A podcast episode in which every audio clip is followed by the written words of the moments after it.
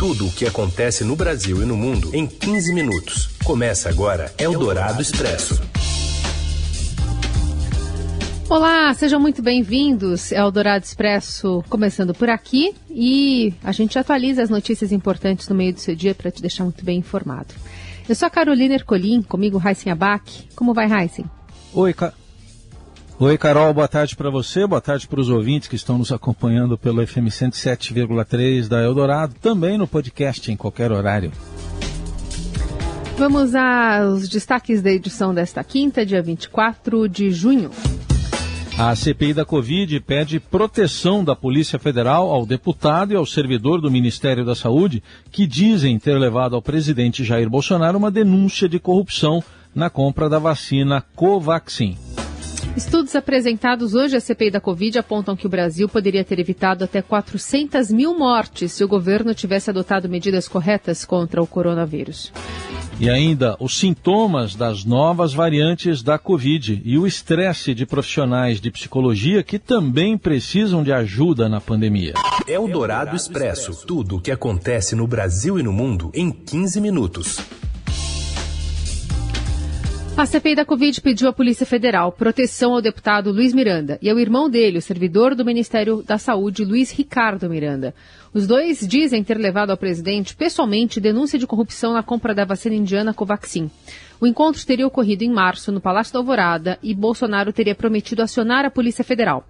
O caso veio a público esta semana após o Estadão revelar a compra do imunizante por um preço de mil por cento mais alto do que o negociado inicialmente. O governo Bolsonaro, então, reagiu mandando a Polícia Federal investigar os dois denunciantes e não a denúncia que eles fizeram. O deputado e o irmão dele serão ouvidos amanhã na CPI da Covid, que debateu hoje a segurança dos depoentes. O senador Humberto Costa apresentou requerimento para a convocação do ministro-chefe da Secretaria-Geral da Presidência, Onyx Lorenzoni, por intimidação às testemunhas. Diante das colocações do ministro Onyx Lorenzoni, a necessidade de convocação desse ministro para vir até essa CPI, por conta das ameaças explícitas que ele fez a testemunhas que estão programadas para depor aqui amanhã. Chegou a um ponto que ele disse, dirigindo-se ao deputado Luiz Miranda: Deputado Luiz Miranda, Deus está vendo, mas o senhor não vai se entender só com Deus, não. Vai se entender com a gente também. Me parece assim um jargão mafioso, miliciano, não é? Bom, o relator da CPI, Renan Calheiros, apontou que houve coação das testemunhas e cobrou ações contra o Nix.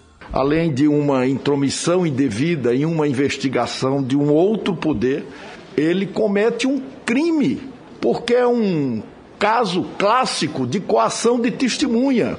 Nós não podemos, de forma nenhuma, submeter essa comissão parlamentar de inquérito, que é uma instituição é, da República.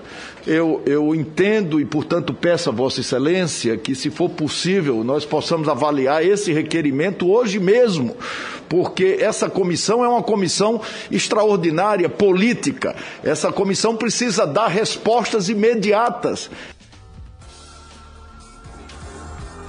O líder do governo, Fernando Bezerra, reagiu dizendo que primeiro é preciso ouvir o deputado e o servidor do Ministério da Saúde. Eu discordo completamente é, das afirmações do senador Renan. Eu apenas ponderaria, já que amanhã nós vamos ouvir aqui o deputado e o irmão que deverá trazer informações referente ao que a CPI, a comissão e todos nós queremos investigar e esclarecer que esse requerimento de convocação do ministro Onix pudesse ser apreciado após ouvido esses depoimentos, sobretudo para avaliar as afirmações que o senador considera como coação à testemunha e, evidentemente, que nós queremos é, garantir a integridade, a segurança de todos os depoentes que possam vir aqui. O requerimento da convocação de Onix Lorenzoni ainda será votado pela CPI da Covid. E hoje a CPI ouve dois especialistas críticos às ações do governo no combate à pandemia. Estão prestando depoimento a médica Jurema Werneck, diretora da Anistia Internacional e do Movimento Alerta, e o epidemiologista Pedro Alau, da Universidade Federal de Pelotas. Os dois apresentaram dados mostrando a maior incidência da Covid proporcionalmente entre negros e índios em relação aos brancos e também a prevalência da doença entre os mais pobres.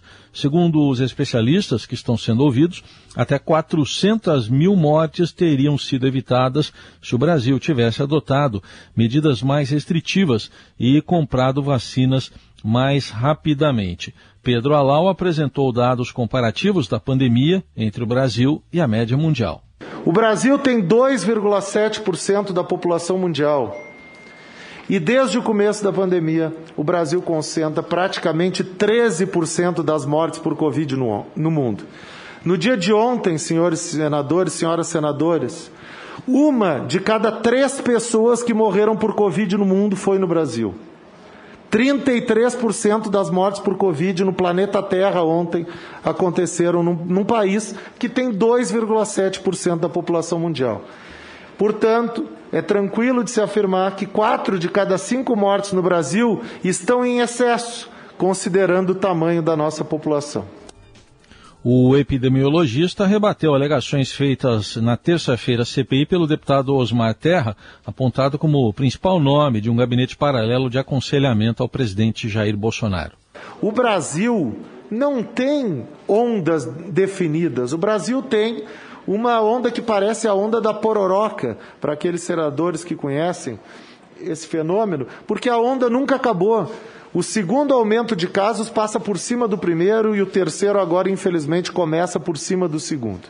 E a outra coisa que eu queria ressaltar, uma declaração que a gente ouviu essa semana nesta comissão parlamentar de inquérito, que fica comparando o formato dos gráficos, dizendo que a pandemia é igual em todos os lugares do mundo. Pode ver, olha ali, os gráficos são idênticos. Só tem um detalhe: olhem a escala dos gráficos. O número de mortes na Coreia do Sul é infinitamente inferior ao número de mortes em Portugal. Tu pode ter dois gráficos com o mesmo formato, num deles morreram 20 mil pessoas e no outro morreram 200 mil pessoas. O formato do gráfico não é a forma que epidemiologista usa para comparar a evolução da pandemia num lugar e no outro. A médica Jurema Werneck condenou a tese da imunidade de rebanho defendida pelo presidente Jair Bolsonaro, que na semana passada até declarou, palavras dele, que o vírus é mais eficaz do que a vacina. A noção de imunidade de rebanho traz uma confusão que é muito perversa para nós, porque nos interessa, por qualquer meio, salvar a vida salvar a vida. E a gente, e ser humano não é gado, né? A gente quer que todo mundo esteja imune. A gente quer que todo mundo esteja imune. Mas se olhar a imagem do rebanho, o pecuarista, o veterinário, ele vacina o seu gado. Eldorado Expresso. O Ministério da Saúde informou ao Congresso a compra da Covaxin. Júlia Afonso. Boa tarde, Carol. Boa tarde, Heisen. Em resposta a um requerimento do deputado Gustavo Fruê, do PDT do Paraná, há cerca de um mês, o Ministério da Saúde incluiu a vacina indiana Covaxin na lista dos imunizantes adquiridos pela pasta. Ontem, o ministro da Saúde, Marcelo Queiroga, afirmou que o governo não comprou nenhuma dose da vacina. O ministro foi questionado se o ministério compraria a Covaxin e em resposta ele disse: Eu falei em idioma, eu falei em português. É? Então não foi comprado uma dose sequer da vacina eu Covaxin, se os senhores vão nem da Sputnik. Ele está perguntando de futuro. Se vão, Existe futuro, alguma previsão de compra? Futuro a futuro. O contrato firmado pelo Ministério da Saúde com a Bharat Biotech, representada aqui no Brasil pela Precisa Medicamentos, prevê a compra de 20 milhões de doses a 1,6 bilhão e foi firmado em fevereiro desse ano. O dinheiro para pagar esse contrato ele foi inclusive já empenhado. O que, que significa isso? Que o governo ele já reservou 1,6 bilhão para pagar esse contrato. Até o momento, o Ministério não pagou pelas vacinas, que ainda não têm uso emergencial ou definitivo concedidos pela Anvisa. O imunizante recebeu aval da agência para importação sob condições controladas.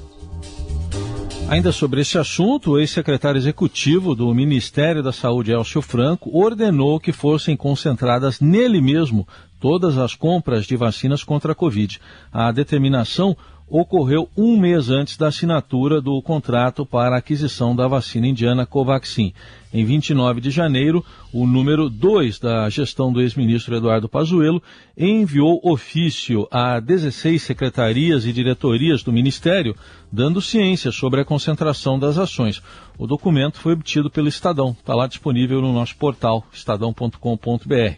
O contrato para a aquisição da vacina Covaxin da farmacêutica Bharat Biotech, representada no Brasil pela Precisa Medicamentos, foi assinado no dia 25 de fevereiro no valor de 1 bilhão e 600 milhões de reais. A gente ouviu aí informações da Júlia Afonso e como mostrou o Estadão, o preço por dose foi mil por cento maior do que o estimado inicialmente pelo próprio fabricante.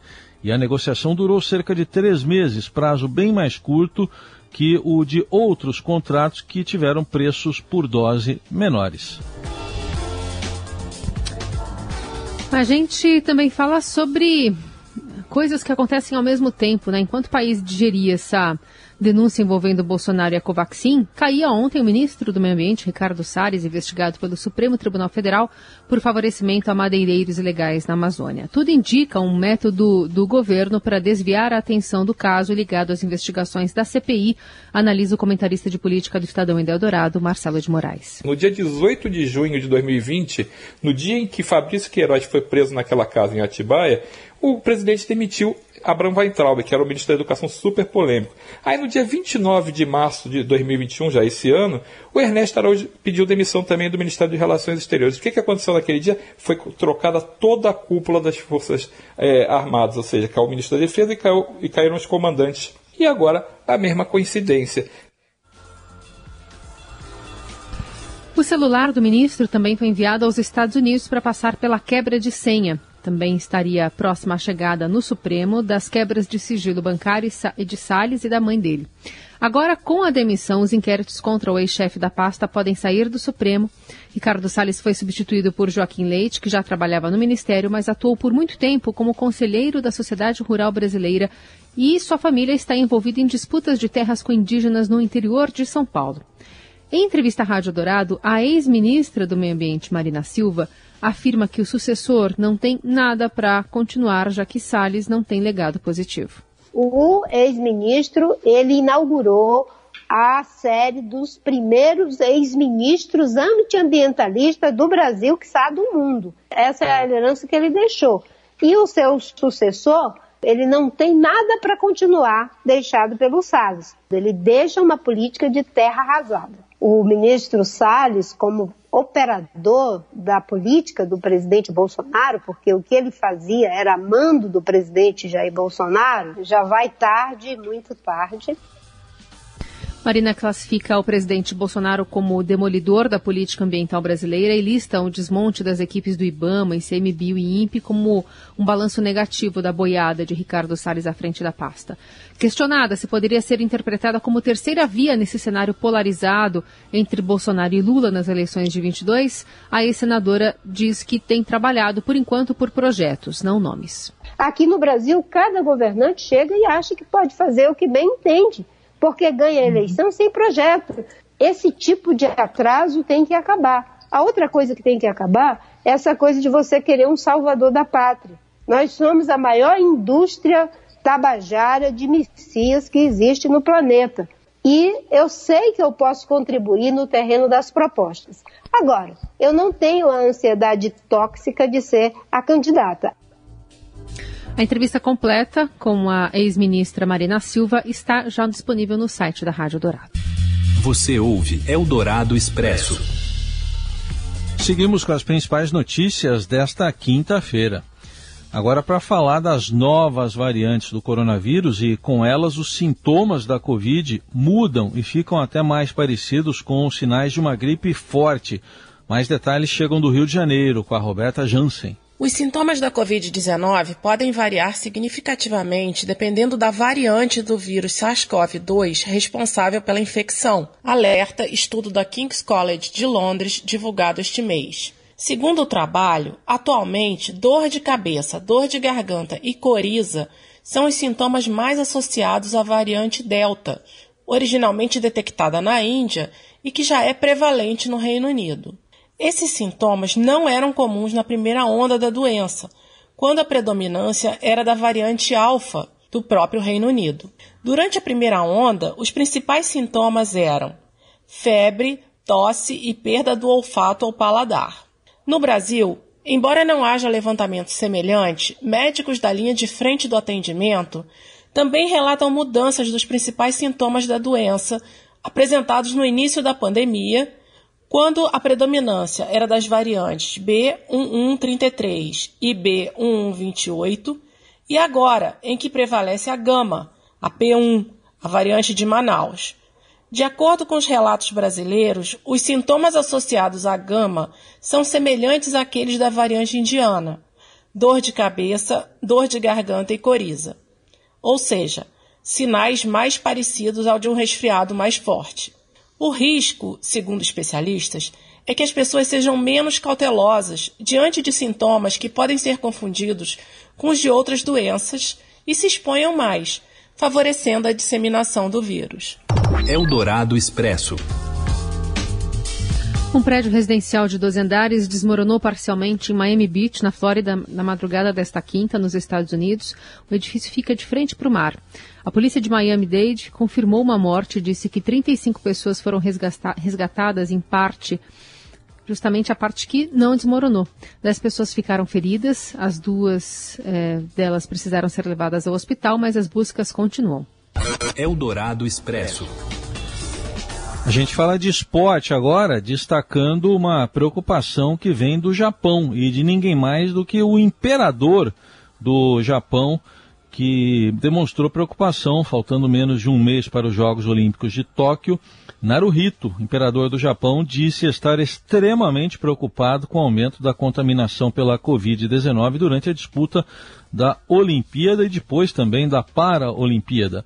A discussão eh, em torno do assunto é, domina lá as autoridades japonesas. A disputa vai levar milhares de atletas, patrocinadores e jornalistas ao país. A informação foi dada pelo chefe da agência da Casa Imperial nesta quinta-feira. Segundo ele, sua Majestade está muito preocupada com a atual situação da infecção da doença Covid-19, foi o que afirmou Yasuhiko Nishimura em entrevista coletiva e completou. Acredito que o imperador esteja preocupado que, embora haja ansiedade entre o público, a realização da Olimpíada possa levar à expansão das infecções. O imperador japonês não solicitou cancelamento ou adiamento do, dos Jogos, que começam no dia 23 de julho. E depois vem a Paralimpíada um mês depois.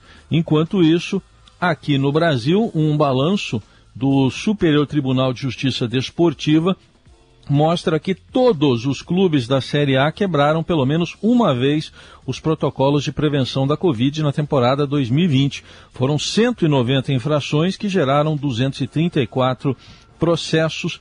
Os problemas mais comuns referem à troca de camisas em campo, uso indevido ou ausência de máscaras, desrespeito ao distanciamento do banco de reservas e delegações maiores que o permitidos. No total, as multas passaram de 1 milhão e 100 mil reais. Eldorado Expresso.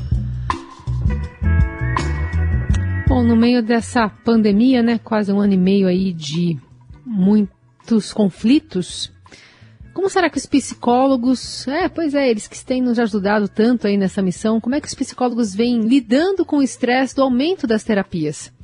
O Gilberto Amêndola conta pra gente. Olá, amigos. Aqui é o Gilberto Amêndola e hoje eu trago para vocês uma matéria sobre como estaria a saúde mental dos nossos amigos psicólogos.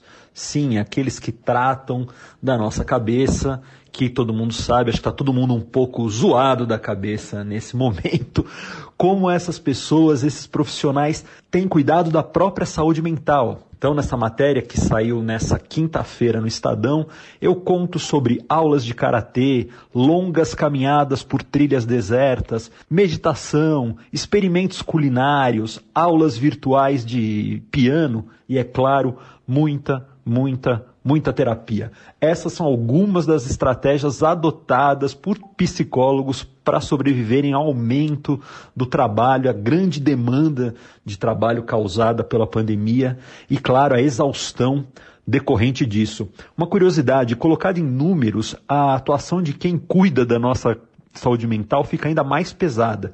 De acordo com a Associação Brasileira de Psiquiatria, entre os associados de 43 estados mais o Distrito Federal, 59% perceberam aumento de até 25% nas consultas nesse período e 69,3% atenderam pacientes que já haviam recebido alta.